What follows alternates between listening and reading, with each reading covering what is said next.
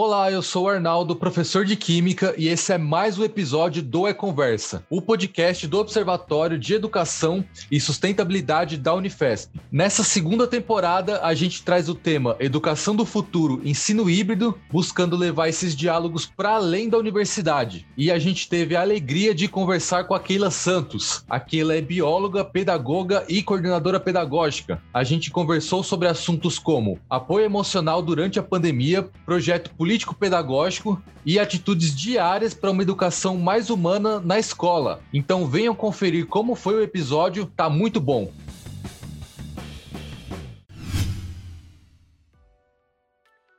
Oi, Keila, tudo bem? Como é que estão as coisas?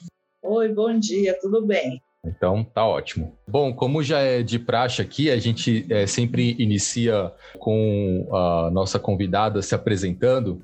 E aí eu queria que é, você contasse um pouco da sua trajetória acadêmica, da sua trajetória profissional, para quem está nos ouvindo poder te conhecer melhor, poder saber melhor quem que é a Keila.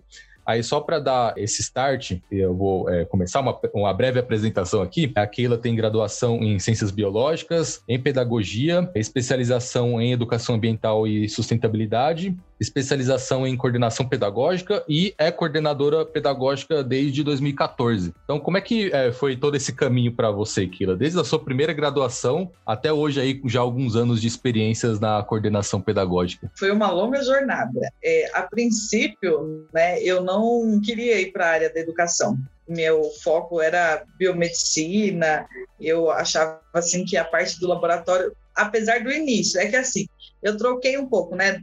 Do comecinho até o nono ano, eu queria ser professora. Depois eu falei, ah, não quero ser mais não. Aí falei, vou mudar. E aí fiquei com esse foco de biomedicina, só que, né, estudava em escola pública, não tinha condições, e aí quando eu vi os valores, eu falei, não, não dá para mim. E aí a, uma amiga falou, faz ciências biológicas, vai estar na mesma área de laboratório, você vai curtir depois você pega e faz especialização. Eu falei, é verdade. Aí eu fiz uma pausa de seis meses quando saí da universidade, e aí fui prestar, consegui, e aí iniciei em 2004.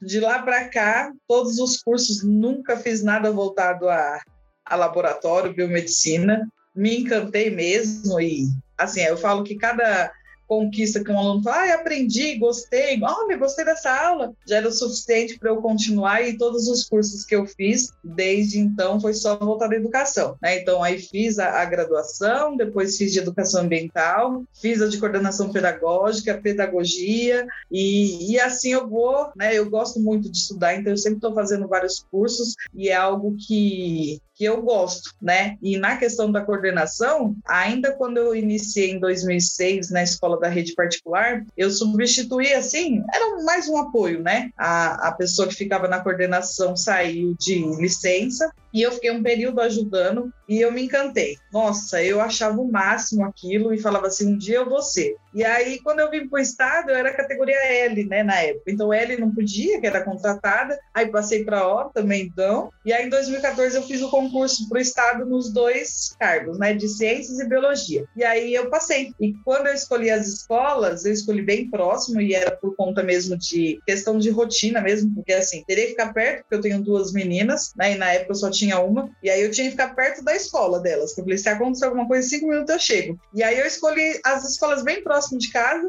e aí uma delas estava precisando, assim, trocou muita gestão, e aí, quando eu entrei, tinha acabado de trocar o, o, diretor, não tinha, tinha uma só coordenadora, não tinha outra. Foi assim uma loucura na escola. Todo mundo que entrou em 2000, né, na, na metade do ano, queria já sair, quando deu setembro. Aí eu peguei e falei, eu também vou sair. E aí veio o decreto que a gente não podia, porque a gente que escolheu, ia ter que ficar na escola que estava. Eu já tinha trabalhado nessa escola em 2009, e aí retornei em 2014. E aí eu falei, então agora tem que ficar, né? Então o que, que eu faço? Aí o diretor falou, vai, vem pra cá a gente. Eu falei, mas eu não sei nada. Ele falou, não, você aprende. Aí eu falei, então tá bom. Aí entreguei a proposta, comecei em novembro, e aí foi uma longa jornada, porque a escola, assim, estava se adaptando a um monte de, de processos, a gente começou a implementar um monte de coisas, então, assim, começou a dar uma identidade para a escola. Aí fiquei lá até final de 2016.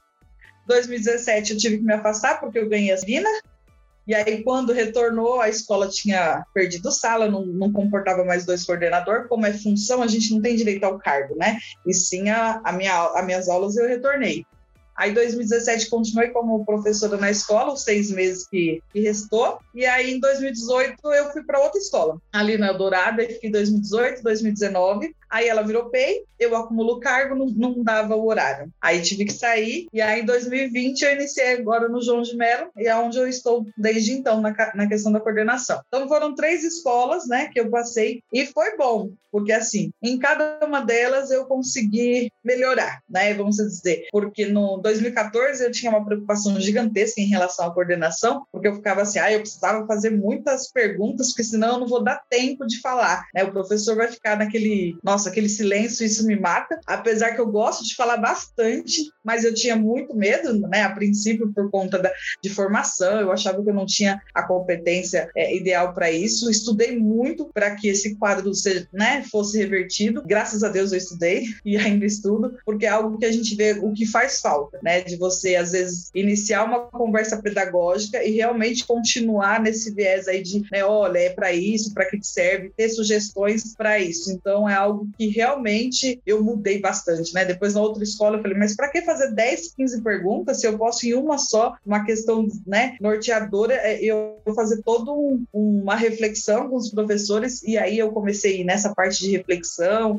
de sabe, de desenvolver empatia, de se colocar no lugar do outro, porque é algo necessário, né? O professor precisa refletir. Então, principalmente eu falava assim, olha, eu tenho um filho que estuda na escola particular, da escola do estado, e a sua, né? Então a gente começou, você daria a sua aula para o seu filho. Então a gente pegou bastante nessa parte mesmo, é questão humana, da gente poder desenvolver e trabalhar melhor. E aí, assim, surgiu muito efeito, né? Quando eu saí da escola, veio os resultados depois, a gente bateu a meta e superou nos dois segmentos, tanto nos anos finais e ensino médio. Então foi algo muito prazeroso, porque realmente surtiu efeito ali do nosso trabalho do dia a dia. E aí vim pro João de Mello, já totalmente um mês, né, que eu tinha entrado, veio a pandemia, aí vai pro remoto, e assim, eu não tinha muita experiência em questão de chamada de vídeo, ficava, não, como que eu vou fazer um ATPC? E aí fui, falei, tá bom, tem que fazer, vamos fazer. Aí teve alguns tutoriais pelo próprio centro de mídias, né, pra, pelo Teams, Aí iniciei, achava assim, ai meu Deus, pessoal, como que vai ser? E aí é onde a gente começou a desenvolver uma outra parte. Todo mundo tinha que falar. Eu falei, gente, senão eu vou ficar falando sozinha, vai ficar muito ruim. Né? Então, vamos lá, participa. E isso foi incentivando, os professores foram conversando, a gente foi debatendo os assuntos, e aí começou a ficar bacana. E aí até o post falou, nossa, adorei o TPC hoje, foi muito bom, né? Olha, foi bem dinâmico. Então, essa parte, né, no, a gente renovou. Talvez eu não sei agora como que vai ser no presencial, porque eu já tô tão acostumada com E a gente né, conversa e, assim, ah, mas não dá, eu, eu, eu saio né, de segunda a quinta levando as ideias e realmente para chegar num, num, num, projeto que vai ser desenvolvido, seja lá o que for, mas que a gente consegue, assim, eu consigo mesmo passar por todos os grupos por área, né, e todos ficarem informados do que está acontecendo na escola. Então, isso está sendo muito bacana. Mas, assim, é vivendo e aprendendo, né? Cada dia a gente tem um recurso novo, uma plataforma nova, que a gente tenta explorar, incentivar os professores para utilizar e assim vai indo a minha vida aí na questão da coordenação. Excelente. Bom, o, o que você relatou é, mostra muito a, aquilo que a gente fala sobre adaptação, porque é curioso, né? A gente no começo da pandemia, a gente tava nessa ansiedade, né? Nesse, nesse medo aí de é, mudar tudo. A gente se adapta, se readapta e agora a gente tá cogitando também, nossa, como é que vai ser quando voltar pro presencial, né? Então, mostra a, a nossa capacidade de adaptação, né? E de fazer o, o, tentar fazer o melhor com o que tem, né? É, é muito muito, bacana isso. Bom, e, e aí falando é, um, um, pouco agora, já que a gente está falando sobre pandemia e tal, e eventual volta ao presencial no futuro, falando de tendências para o futuro na educação, algo que a gente fala bastante aqui é o ensino híbrido, que é assunto recorrente aqui no podcast. Aí eu queria te perguntar, é, na sua visão, Keila, o que, que falta para o ensino híbrido se consolidar como uma estratégia efetiva de ensino no Brasil? Ou se for muita pretensão a gente pensar num, num horizonte brasileiro, dentro do recorte que você conhece, conhece da sua realidade, da sua escola, o que está faltando para esse ensino híbrido realmente é, se consolidar? Olha, a questão do ensino híbrido é bem complicada, né? A gente está assim, é, aqui em Diadema a gente ainda não teve a questão do ensino híbrido, porque o professor foi para a escola, e os alunos continuaram no remoto. Então é algo assim. Acho que a princípio é formação, né? Principalmente aí para o professor, para ele saber trabalhar. O que, que, mais preocupa nessa questão do híbrido são os recursos que a escola tem, né, em relação a recurso tecnológico e como o professor vai dividir sua carga horária, que isso é uma preocupação assim, que eu tenho gigantesca. E eu sempre reforço em a TPC, professor, você tem uma vida, né? E você precisa cumprir, apesar de eu não cumprir muito, mas eu tenho que falar, passar isso para eles. Por quê? Eles ficam aquela coisa assim, ah, precisa fazer isso, fazer aquilo, e esse é o horário. Ah, mas o menino era do sétimo ano de manhã e ele perguntou meia-noite, professor, meia-noite não é horário, se ele tivesse na escola, ele ia ter que esperar o outro dia para ter aula com você. Então, é, é simples, olha, amanhã respondo. Né? E isso, o professor ele fica muito frustrado em algumas coisas, né? Ele posta atividade, não tem muito retorno, né? A gente está tendo esse ano um retorno um pouco mais, melhor do que o ano passado, a gente mudou as estratégias aí da questão da buscativa, e isso favoreceu bastante, mas o professor também tem que saber, né? Então, assim, dividir a carga dele entre ensino híbrido e o remoto, né? Então, assim, eu vou estar na escola, e depois eu tenho que postar. Como que eu vou dividir isso para não sobrecarregar e passar? A gente não recebe a mais além das nossas horas, né? Então, é, a gente, eu fico muito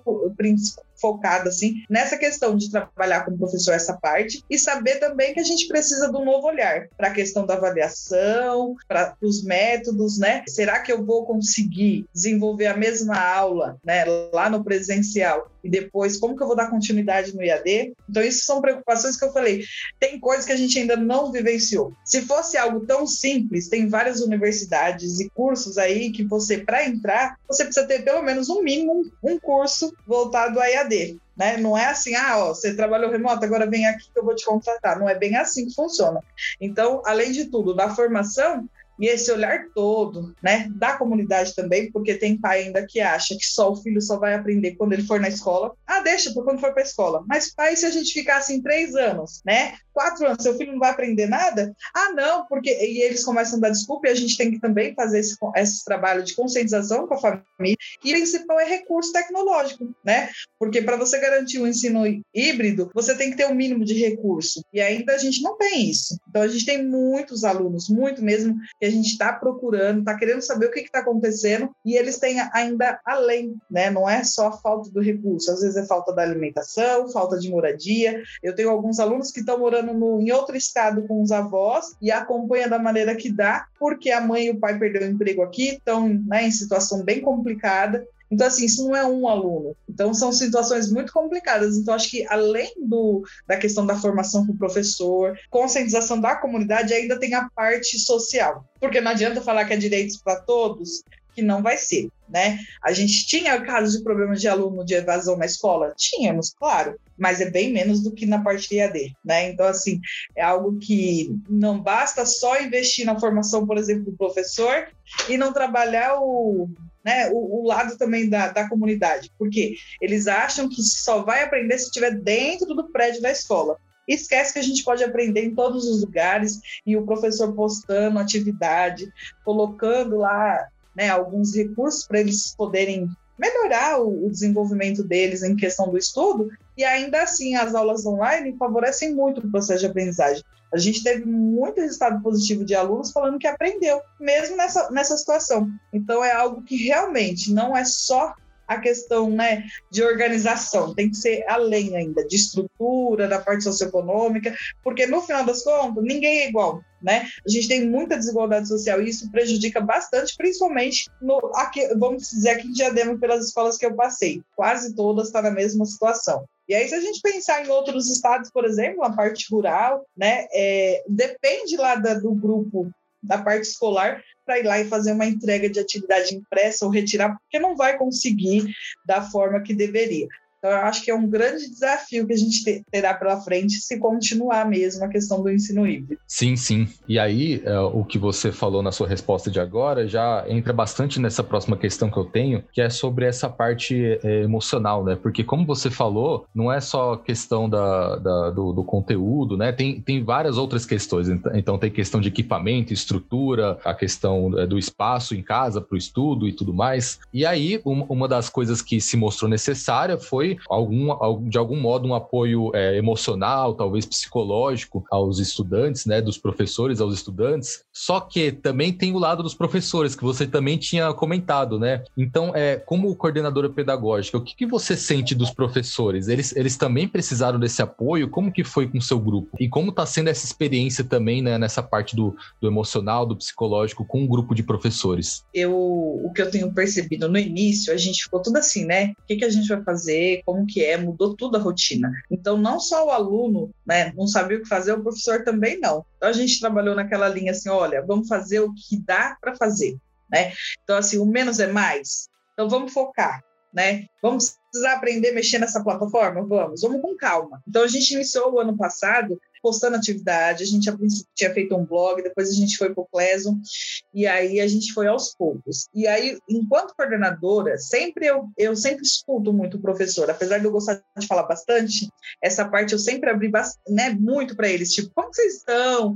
A gente fez algumas a, a, formativas né, de ATPCs voltadas a essa parte de escuta do professor, não só do aluno, para ele também se reconhecer e também falar, né, como está sendo a quarentena, quais são suas frustrações, porque o professor ele se frustra muito rápido, e principalmente com essa falta de contato, né? O professor que, por exemplo, que gosta de conversar e não sei o quê, não, parou tudo isso, né? Então, assim, não parou só na escola, parou em todos os lugares, você teve que ficar dentro da sua casa, né? Com os seus familiares. Então, o, o que acho que ficou pior mesmo foi essa parte do isolamento, né? Então, assim, toda vez que eu fa fazia DPC com eles, eu sempre falava assim, olha, calma, respira. E sabe aquela coisa assim, eu acho que não é nem, não foi nem, não é não é mágica, mas é assim, se for no lugar mesmo, puxa, eu tenho que fazer isso, aquilo, eu não sei. Né? Principalmente quem não, não tem muita habilidade com a, a tecnologia. Então é algo que realmente, se não tiver uma pessoa e falar assim, olha, calma, respira, vamos lá, vamos do início. O que, que você precisa? Vamos postar atividade? Tá com dificuldade?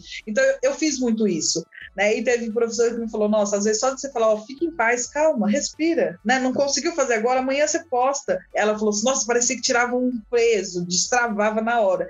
E isso porque a gente precisa, né? Ah, a gente tem cobranças, lógico, e muitas, né? Não são poucas. Mas nada que eu vou falar assim: ó, professor, você tem que me entregar agora. E ele não fez, ele está com dificuldade, então vamos lá. Né? Eu tinha alguns professores novos que não sabiam o que era fazer o roteiro. Ah, o que, que eu coloco nesse roteiro aqui, né? Das atividades. Então a gente foi explicando passo a passo, quando né, levava para o coletivo, fazia com o geral, sempre essas retomadas, que acho que sempre foi muito importante. E aí, quando também finalizou, é assim, eu acho que aí eles viram realmente, olha, você está sendo parceira, né? Eu não conhecia ninguém da escola. Cheguei, já foi no remoto, e aí a gente ficou assim, né? Então, assim, dava para falar, eu conheço fulano, ciclano. Eu acompanhei um mês de aula e foram com poucos professores devido aos horários. Eu estava me habituando aí na escola. E quando chegou na metade do ano, boa parte deles falou, nossa, se não fosse você ter feito todo esse processo com a gente, assim, a gente percebeu que o fardo é gigantesco, mas a gente dividiu ficou fácil para todo mundo, né? Então, assim, não é mil maravilhas. Eu acho que não. Na parte da coordenação tem muita aquela questão, assim, né? De você,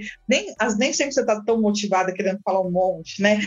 Às vezes você fica assim, mas fala, não, hoje tem que ser lá. Aí a gente inicia uma conversa, né? Um assunto bacana, e aí quando a gente vai ver, já, aí já putz, foi longe, né? Eu, ai, gente, desculpa, passei cinco minutos. Eu sempre tento cumprir a questão do horário. Então, acho que é assim, o professor ele também precisa de apoio. Às vezes, né, eu falo para eles, conversa com o aluno, manda mensagem, liga a câmera, fala com ele aí, como que tá? Está conseguindo? Porque não adianta nada, às vezes, se eles não têm um retorno, aí põe 10 atividades. O menino só fez uma e ainda está com dificuldade de fazer aquela uma. Então, assim, conversa, escuta o aluno, né? Então, aquela, aquele momento que a gente tinha na escola de escutar o aluno para poder fazer que realmente ele seja ali um protagonista, no EAD também. Escuta o aluno, o que, que ele está falando? Ele está conseguindo? De repente, essa semana, não, não vou postar atividade, vou fazer uma recuperação contínua, porque ele não entendeu nada do que foi postado. Então, assim, a gente sempre tenta incentivar o professor nesse sentido. O ano passado a gente fez algumas rodas de conversa também com os alunos para escutar eles,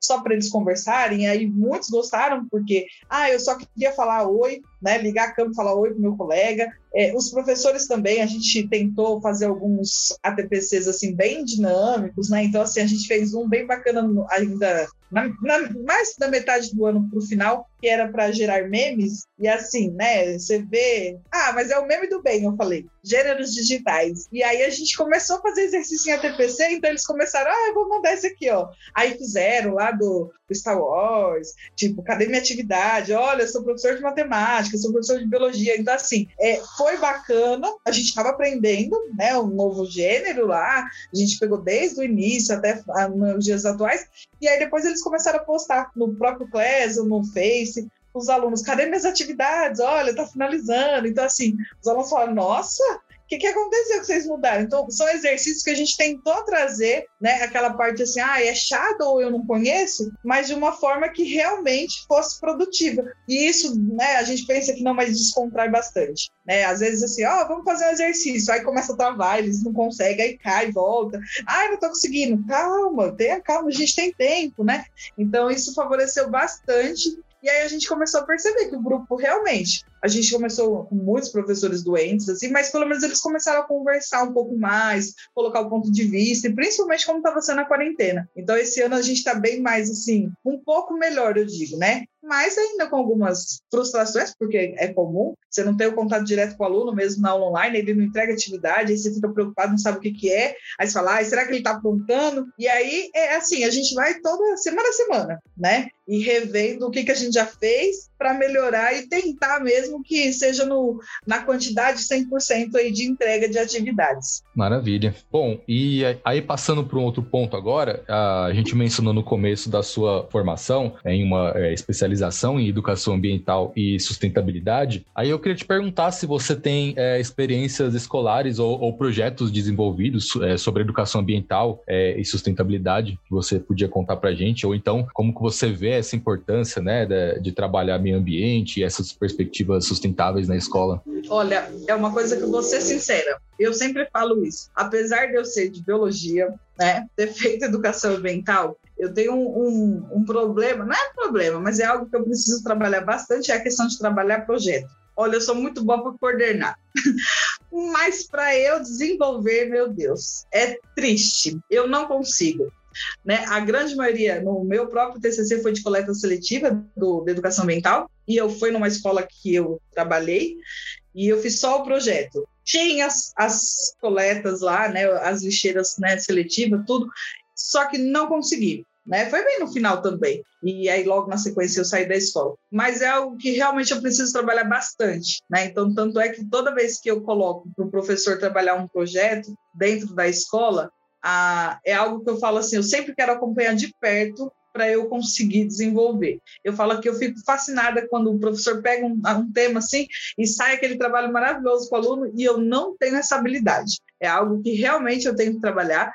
Mas, assim, enquanto professora de biologia, eu tento é, contextualizar com, é, a, a, aula mesmo em si voltada à parte da educação ambiental. É, tento incentivar os professores, sim, a, a fazer né, projetos e que entra no tema mesmo de educação ambiental, de conscientização para prevenção e preservação, mas assim, relacionado a projeto mesmo em mim, nossa, é algo que eu preciso trabalhar bastante. Eu falo assim, olha, é a única coisa que me falta para eu achar assim, falar, nossa, essa professora é 10. Eu ainda tô ali no 5, viu? Mas é algo que a gente assim não pode deixar, né? Então, principalmente as atitudes. Quando eu estava na escola, a gente sempre retomava, acho que um pouco melhor e até com exemplo, né? Ah, você jogou pé no lixo? Que isso? Vamos lá. Né? Então, assim, puxar esse lado para oh, verdade, né? E aí eu pedi, às vezes, redações voltadas à parte do meio ambiente, tudo, para que realmente ele pensasse né? E eu falava, não pode copiar da internet, porque eles gostavam de copiar. Eu falei, não, eu quero o ponto de vista seu. O que, que você acha? Então a gente conseguiu fazer alguns trabalhos interdisciplinar na época, estava no, no presencial, mas não assim dizendo que foi eu. Eu sempre vou no bonde mesmo, porque é algo que sozinha ou para comandar não. Mas agora para coordenar é engraçado, né? Eu me dou muito bem. Então eu consigo acompanhar, incentivar o professor a trabalhar, mas eu mesmo eu desenvolver etapa por etapa eu não consigo. É, mas é, né, é, é uma questão que eu estou trabalhando, tá? Não, não deixei de lado. Eu trabalho, eu sempre fico de perto para realmente um dia, quem sabe numa próxima, falar, olha, foi show de bola, consegui. Mas por enquanto ainda não posso dizer isso. Tá certo. É, bom, é sempre uma questão que a gente, como professor, volta, né? A gente não é perfeito, a gente tem aquilo que a gente precisa melhorar, aquilo que a gente precisa desenvolver mais, a gente é, talvez tenha alguma consciência dos nossos pontos mais fortes, né? Mas que bom que, que existe a disposição de, de melhorar, né? De pensar, não, é, isso aqui é um ponto que eu posso melhorar e tal. Mas a questão também do incentivo aos professores a trabalharem, isso é excelente, né? Ainda mais que meio ambiente é um tema transversal, né? E, e aquela coisa também aqui falando para quem está nos ouvindo, né? Muitas vezes não precisa ser um, um projeto gigantesco que vai envolver toda a escola. Às vezes uma, uma conversa, alguma coisa mais pontual, sabe? Uma coisa mais dos hábitos diários dentro da escola, ou, ou talvez trazer alguém de fora que consiga falar melhor dessas coisas para ter uma fala na escola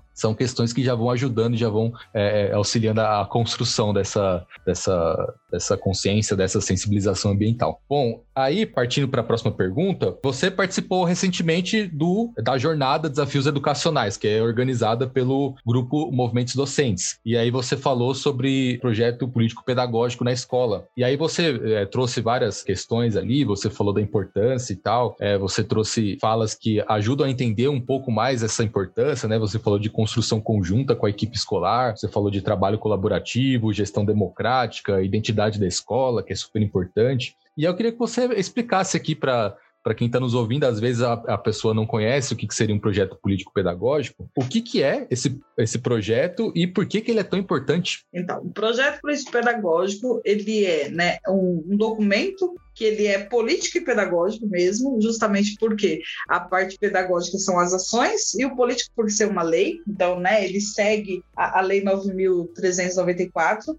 então, da, da LDB, e aí você, dentro desse né, PPT, você tem algumas ações que devem ser definidas, que vai orientar todo o trabalho da escola. Então, geralmente, as escolas fazem né, no início do ano, né, com um grupo novo, se não fazem, deveriam, né, porque vem na pauta até da, da própria SEDUC, e é algo que os coordenadores no final do ano são avaliados para ver como que foi em relação a essa implementação, apesar de ser direto, né, que eles falam sempre que é o diretor o responsável, mas a coordenação é, ali por segunda mão está ali, né, direcionando, então, na preparação dessa parte. Então, assim, é importante a gente pegar esse documento. Quando se tem ele, a gente revisita, vê o que realmente deu certo, o que não deu, fazer uma avaliação, né, de que escola que a gente quer, o que, que a gente precisa, o que, que a gente consegue realizar. E algo que eu tenho focado bastante nessa questão. Às vezes o professor fala: ah, mas a gente podia fazer tal coisa. Professor, você vai ter perna? Você vai conseguir realizar? Ah, mas aí pensando, não, não vamos pensar lá no, no presencial, vamos pensar agora no EAD. Você vai conseguir? Não, então não vamos colocar.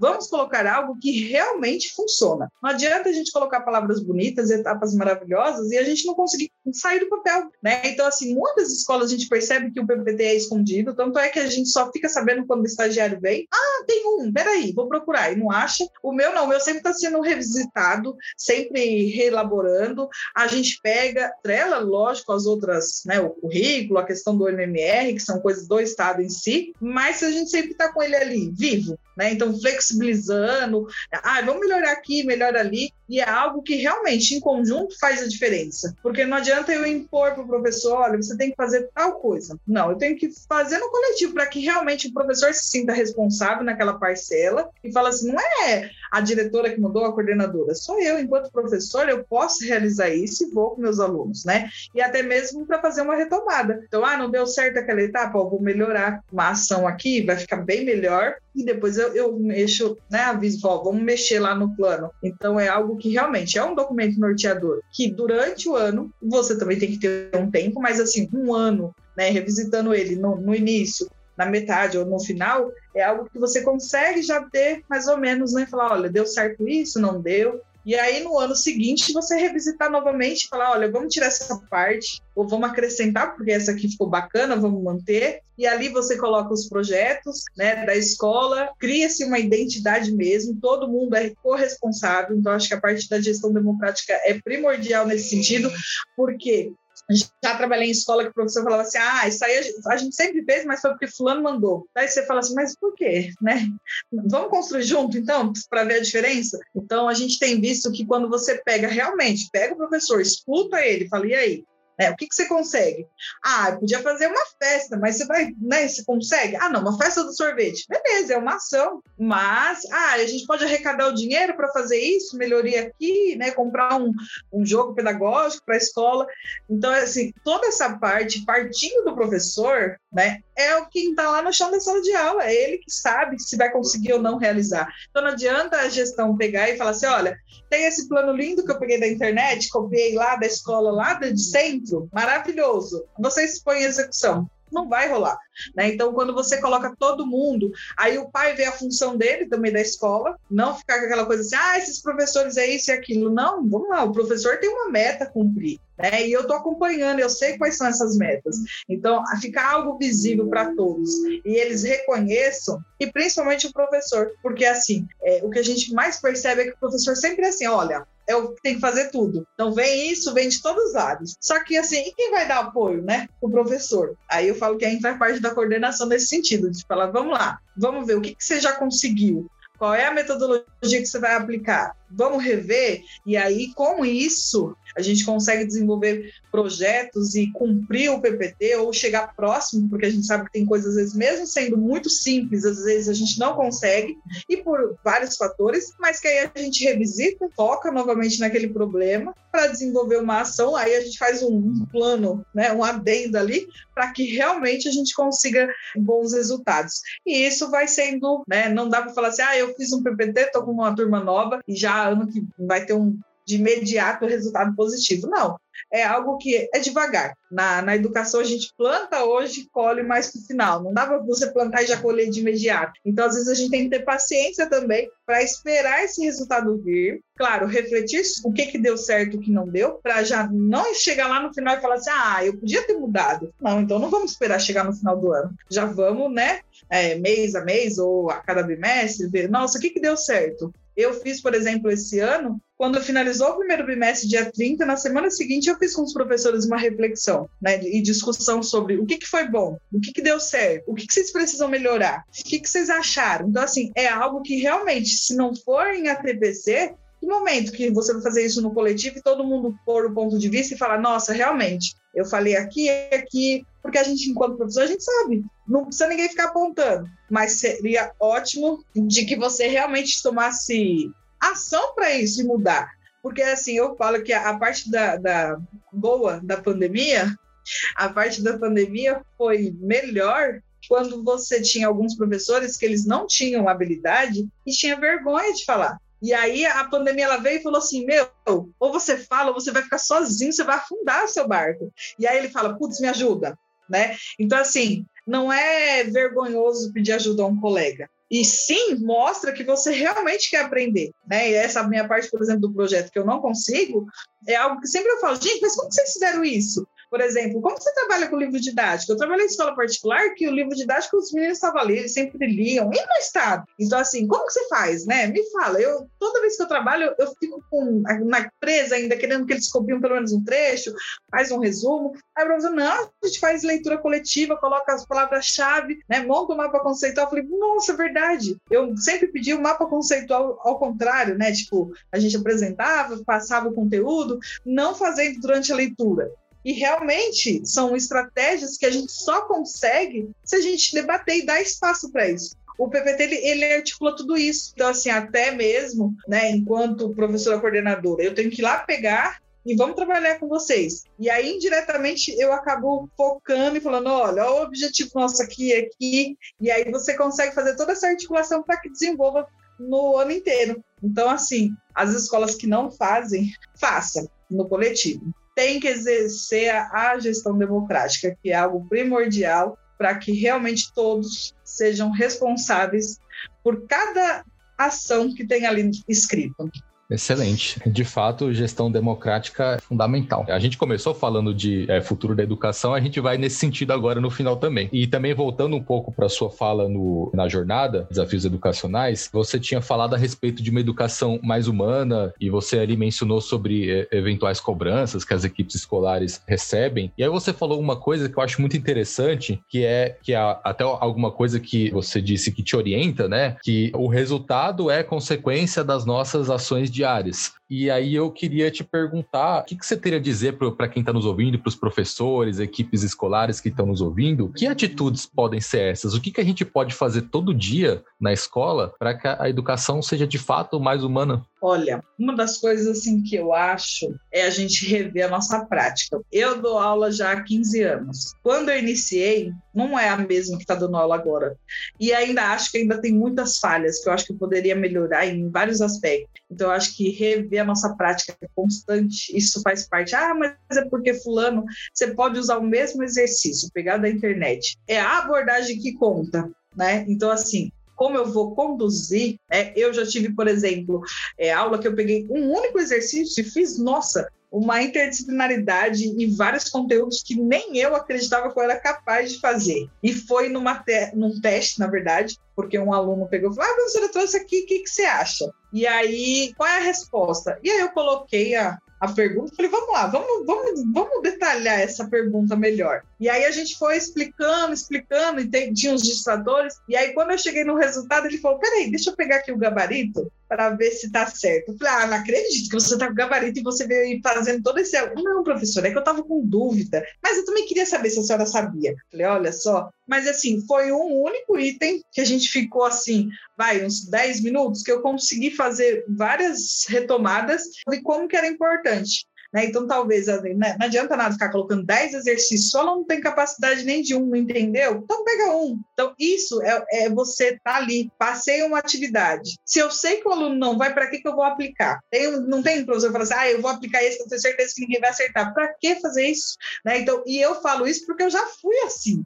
Ah, eu vou ferrar com todo mundo agora, quero ver. Eles vão ter que aprender. E aí não aprendeu, porque eu não estava da, da, forma correta. Então, acho que a estratégia de metodologia diária conta. E outra coisa, preparar a aula é fundamental. Porque você prepara e você já começa a ver os ganchos que você pode. Não adianta ser surpreendido. Ah, onde eu parei mesmo? O aluno percebe isso. Né? Então, assim, eu já ouvi alunos falando assim: olha, o fulano, ele não dá aula, né? Porque ele chega aqui e faz. Eu falei: olha, gente, não é assim. Enquanto professor, a gente, né? Quando é coordenador, a gente toma uma ação. Quando é colega, eu falo, não. E eu tento, às vezes, depois com um professor, o aluno falou isso, isso, isso. Por quê? A gente é colega, não é que eu vou atacar, não é isso. Mas é que a gente realmente tem que reconhecer, né? Então, realmente, se preparar, ter um bom planejamento, e, além de tudo, rever as práticas sempre, porque eu acho que a prática pedagógica, eu posso ter vários conteúdos. Se eu não souber conduzir ou ensinar para o aluno uma forma, né, aquela didática, porque quando está na universidade você tem aula de didática, você apresenta para os seus colegas. Quem é o colega que vai questionar? É raro, né? Na maioria, oh, bom, parabéns. Mas e o dia a dia que a menina, né, pergunta, fala assim, por que, que a Terra é assim? Mas você tem certeza disso? Eu já ouvi isso né? Uma menina de terceiro ano, quando eu iniciei na escola particular, eu era do laboratório, e ela falou: Mas você tem certeza? Mas nem eu tinha, porque eu estava muito insegura. Então, uma criança de terceiro ano percebeu que eu estava insegura. Aí, quando eu peguei e falei: Olha, é por causa disso? Aí ela: Ah, agora eu entendi. Agora sim. Então, assim, se o aluno de terceiro ano testa, do Fundamental 1, testa você, imagina o ensino médio. Então você tem que estar preparado e seguro daquilo que você vai explicar, porque não adianta nada eu chegar, saber bastante e só saber para mim, não saber transpassar que ele entenda. Então essa questão de transpor o conteúdo e o aluno realmente pegar aquilo e realmente conseguir aplicar e fazer aquela articulação toda que a gente sempre fala de contextualizar com o meio, né, em que vive, não é uma tarefa fácil, mas também eu tenho que me preparar para isso, porque senão a gente fica, ah, eu dei aula lá, põe o tema, cinco perguntas, e aí vai, né? O que, que o aluno está aprendendo com isso?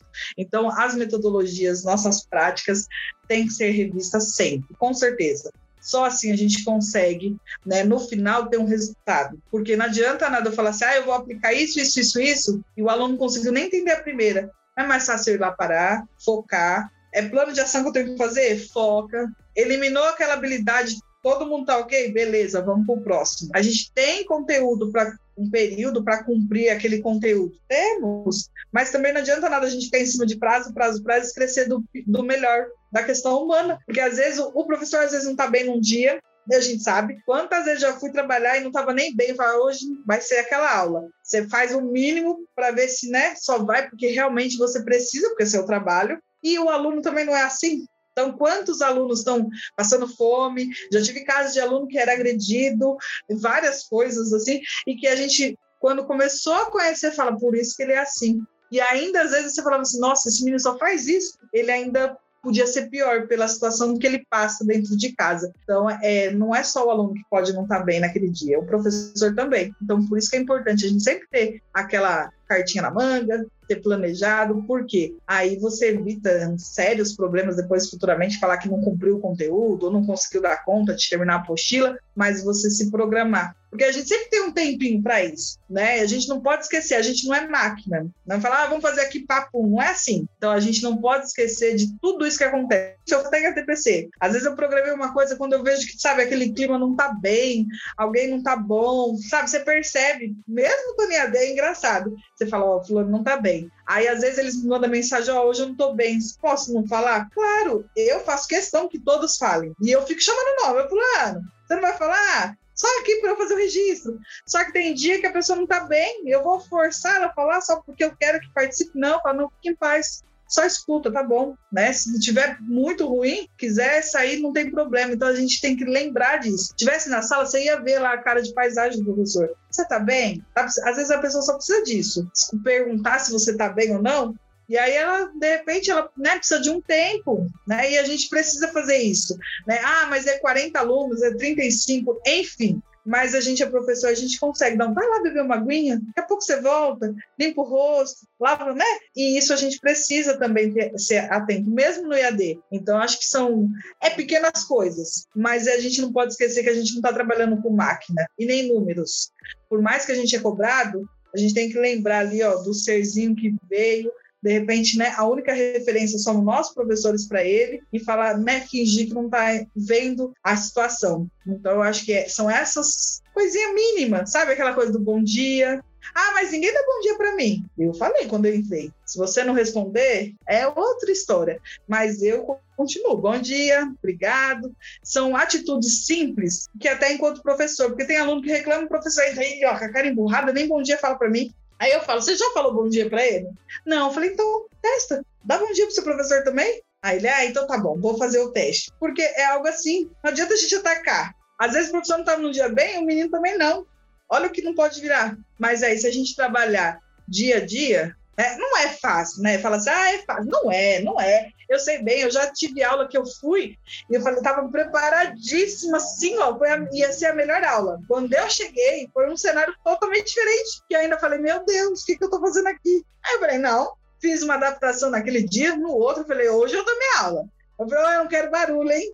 Então, assim, é, é, são algo que a gente não fez hoje, faz amanhã, mas infelizmente acontece, porque a gente está trabalhando com ser humano, principalmente quando ele entra numa sala, não é, não é só eu e mais um, né? São 35, 40 no médio. Tem sala aí que chega quase 45 no médio, e assim, com todos os problemas, eles cansados, noturno principalmente. Então a gente não pode esquecer dessa parte, né? Porque a gente precisa. Mas também não adianta ficar só no conteúdo disso, porque senão você vai ficar falando, o aluno vai virar as costas para você, e aí você fala assim, ah, eu dei minha aula. Deu mesmo. Então, de repente, vamos pegar fazer uma dinâmica, vamos fazer não sei o quê. É as adaptações do dia a dia, mas para isso eu preciso ter me preparado, para realmente conseguir finalizar aquela aula de uma forma nem que for adaptada do que eu tinha programado. Sim, sim. Não, essa sensibilidade aí é importantíssima que você falou. Essa, esse olhar sensível diário, né? Bom, e aí é, uma última coisa aqui, que é o nosso momento de sugestão cultural. É, eu gostaria que você indicasse algo para quem está nos ouvindo, algo que você leu, que você, que você aprecia. Pode ser um livro, um filme, enfim, qualquer produto cultural. O que, que você teria a indicar para quem está nos ouvindo? Oh, eu leio bastante. Na maioria das vezes eu até esqueço, porque eu já, sabe o título, assim, o nome, eu fico. Às vezes eu falo para o professor, falo, ah, eu não lembro o nome, quando eu lembrar eu falo. Mas eu li recentemente dois, que foi até pelo movimento docente que foi colocado, que foi o, da, o livro do Flávio Faria,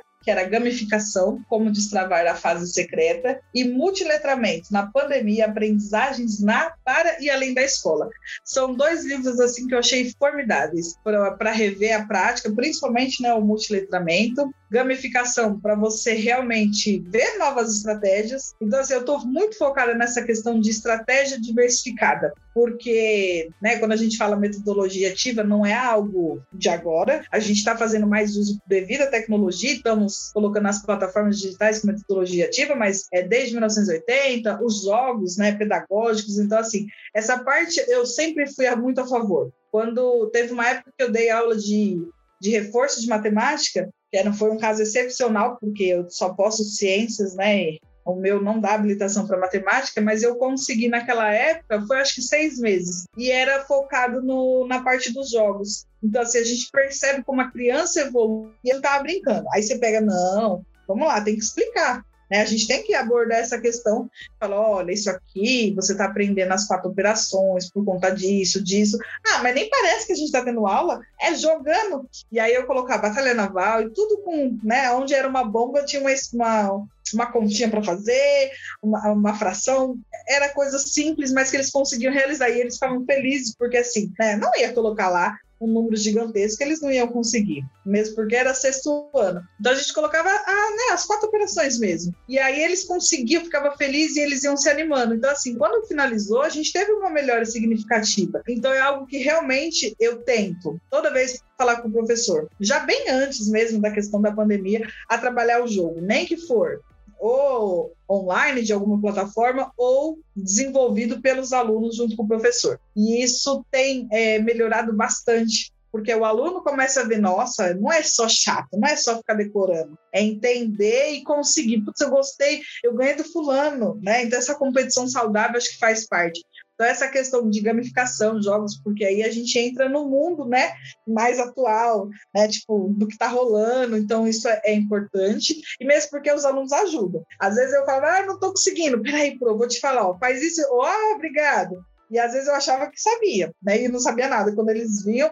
Então, às vezes, essa parte, né, trabalhar é importante, e é a parte do, da, da, aprendizagem mesmo, né? Nesse livro mesmo tem várias estratégias que eu já fui fazendo uns recortes, porque futuramente eu vou trabalhar em ATPC, porque devido a tanta coisa a gente ainda faz umas pausas, né? Mas é algo que está aqui que eu vou trabalhar, porque realmente são ricos em informações principalmente nessa parte de falar assim, olha, é igual você, né? A gente se reconhece quando faz a leitura, fala, olha, eu era assim, ou oh, eu fui assim e tanto para a parte positiva quanto negativa. Eu acho que a gente sempre teve aquele professor que a gente tem referência negativa, que fala, nunca quero ser assim, e tem aquele que fala, nossa, eu quero ser melhor que ele, né? Então, por quê? Profissionais já passaram por nós, né? A gente já foi aluno e a gente é aluno. Tem uns que a gente fala, nossa, tira o chapéu. Tem outros que a gente fala assim, nossa, ele podia ter tido uma coordenadora um pouquinho melhor. Que é, é assim, né? Hoje em dia eu faço algumas reflexões e faço muitas reflexões de quando eu era mais nova e aí eu falo, nossa, por que, que eu fiz isso? Eu, é, eu já cheguei a estudar bastante só para ver se o professor conseguia. Às vezes não era nem por falar, ah, ele vai conseguir debater comigo, não. Era só para ter o prazer de estar no mesmo nível que o professor e falar assim: olha, eu consigo conversar com você. Né? Então, às vezes, alguns falam assim: ah, mas está querendo se aparecer. Eu falo, não, é porque eu gosto do assunto. E às vezes a gente tem aluno apaixonado por isso e aí, quando vê, a gente acha que ele está sendo, ah, sei lá, está querendo tirar uma, ou está querendo ser arrogante demais, ou está querendo testar o professor. E, na verdade, às vezes ele só quer falar assim: ó, oh, professor, estou no mesmo nível que você. E aí eu já, já começo a conversar, tá vendo? Eu falo mais ainda do que deve. Mas é isso, né?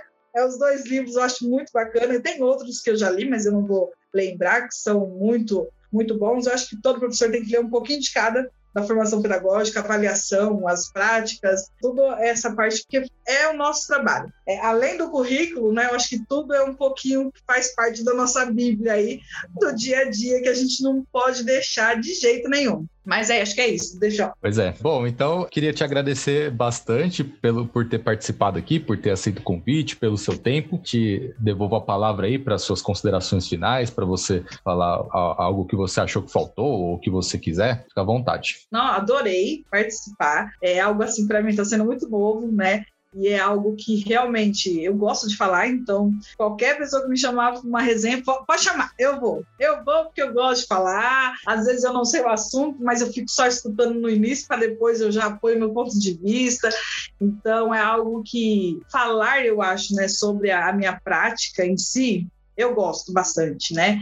Antes eu falava que é, eu contava mais as coisas assim, voltadas para o aluno, porque era 100% aluno, né? O meu foco, e agora eu estou bem dividida, né? Em relação ao professor e ao aluno, mas é algo que, assim, eu gosto, eu amo o que eu faço. E eu acho que todo mundo deveria assim. Quem não está feliz, infelizmente, a gente fala assim: olha, procura outra coisa porque você está se enganando, né, você mesma no dia a dia, porque quando a gente faz algo que a gente gosta, por mais que tem toda a pressão, cobrança, enfim, tudo que a gente passa é algo que faz parte, né? Você fala assim, não é uma, ah, não vejo como uma cobrança, e sim algo que faz parte da minha rotina. Então, eu gosto de falar bastante, se precisar mais, eu estou à disposição. A gente, né, faz de tudo para dar um jeitinho. Eu falo da meia-noite às seis é bem produtivo, é algo que realmente eu estou ali na, nos estudos, e pra, porque sempre eu quero ser melhor né? Então, um dia eu falei, um dia eu chego lá, você é a